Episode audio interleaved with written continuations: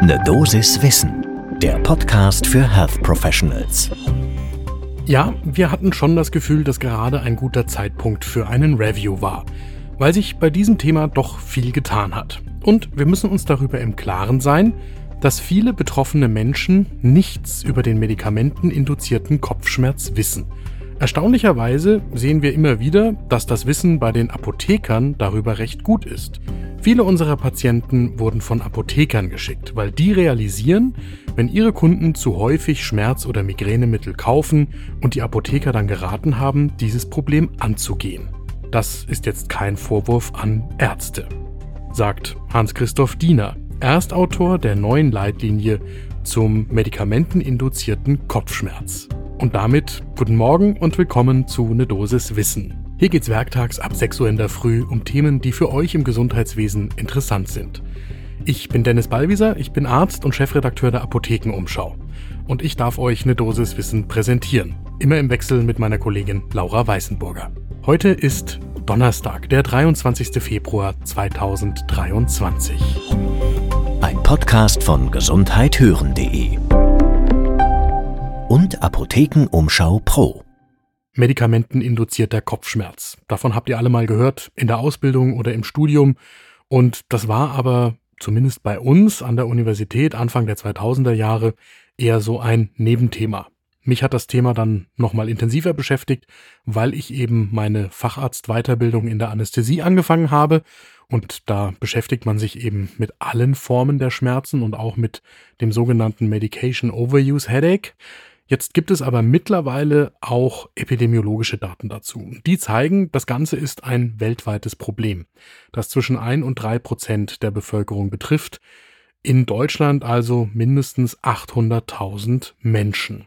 Meistens sind das Patientinnen, die auch sonst unter Migräne oder Spannungskopfschmerzen leiden und deshalb häufiger zu Over-the-Counter, also frei verkäuflichen Kopfschmerzmitteln greifen.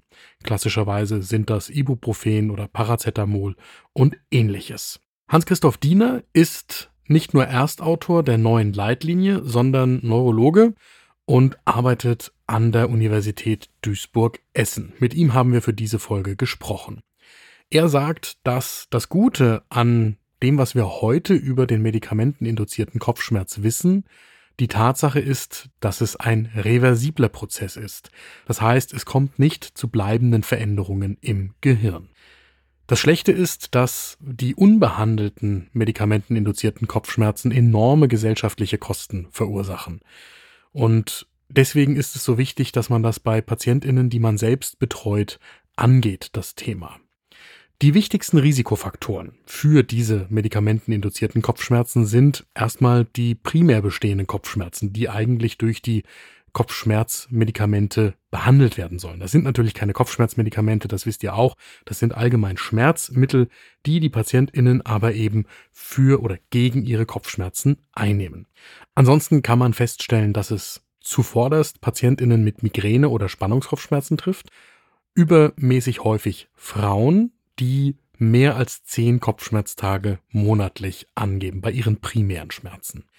Ansonsten wirken sich ein niedriger sozialer Status, andere chronische Schmerzerkrankungen, Stress, mangelnde Bewegung, Übergewicht, Rauchen und überhaupt Suchtverhalten negativ auf die Prognose aus, ebenso psychiatrische Grunderkrankungen wie Depressionen oder eine Angststörung.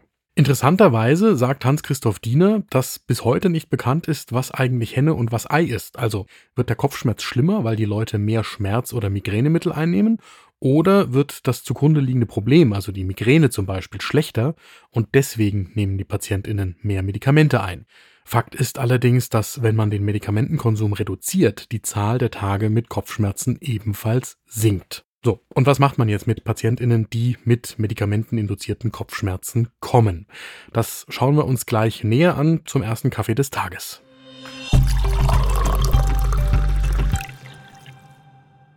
Das Allerwichtigste ist erst einmal die Unkenntnis der Betroffenen darüber beseitigen, dass es überhaupt eine Beziehung gibt zwischen der Einnahme von symptomatischen Schmerzmitteln und der Chronifizierung der Schmerzen selbst. Also die Patientinnen müssen geschult und aufgeklärt werden.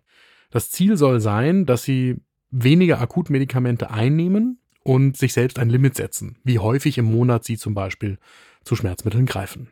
Hans-Christoph Diener sagt uns, dass etwa ein Drittel der Betroffenen bereits, wenn sie diese Zusammenhänge begriffen haben, von sich aus den Medikamentenkonsum reduzieren können. Und wenn das nicht funktioniert, dann empfiehlt er eine Prophylaxe, und zwar eine Kombination aus medikamentöser und nicht medikamentöser Therapie. Prophylaktisch evidenzbasiert wirksam sind auch beim medikamenteninduzierten Kopfschmerz vier neue Antikörper. Und dazu kommen nicht medikamentöse Prophylaxen wie Ausdauersport und Entspannungsverfahren. Übrigens egal welches Entspannungsverfahren. Der dritte Baustein ist dann ein Stressbewältigungstraining. Das alles zusammen wirkt bei einem weiteren Drittel der Betroffenen. Und wenn das alles nicht funktioniert, dann ist wichtig, eine Medikamentenpause zu verordnen. Und zwar je nach Konstellation kann man das entweder ambulant versuchen oder es muss tagesklinisch oder stationär erfolgen. Hans-Christoph Diener sagt uns dazu, man muss schon unterscheiden, ob jemand ein abhängiges Verhalten zeigt. Das kann bis dazu führen, dass man einen stationären Entzug durchführen muss immer stationär behandelt werden müssen Patientinnen, die Kopfschmerzen durch einen Übergebrauch von Opioiden haben.